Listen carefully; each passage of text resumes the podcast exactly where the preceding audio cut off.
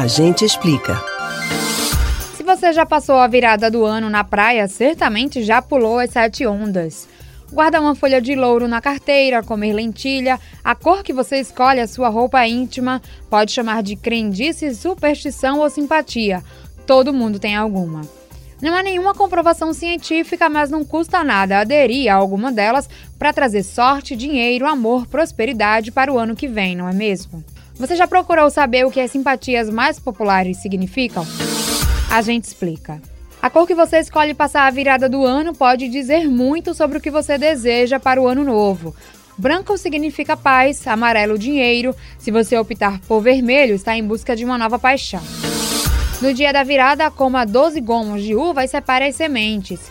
Depois coloque no guardanapo e deixe na carteira para garantir dinheiro nos 12 meses do ano. E as ondinhas do ano novo? Cada onda que pular peça um desejo. Quando terminar, afaste-se aos poucos, andando de costas e sempre encarando o mar. Só vire de costas para o oceano quando sair completamente da água. Assim você deixará toda a energia negativa do ano que passou para trás. Outra tradição da virada do ano. Muitos acreditam que degustar lentilha na virada vai trazer fartura, nem que seja consumido apenas uma colher do grão.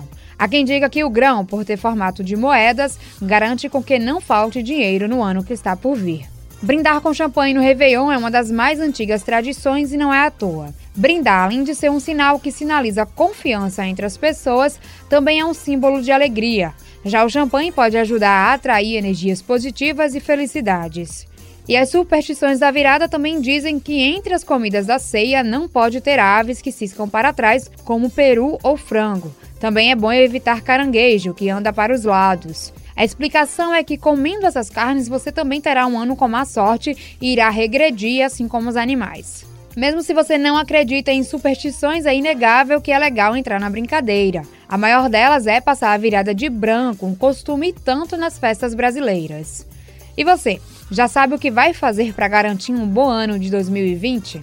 Você pode ouvir novamente o conteúdo do Agente Explica no site da Rádio Jornal ou nos principais agregadores de podcasts Spotify, Google e Apple Podcasts. Camila Brandão para o Rádio Livre.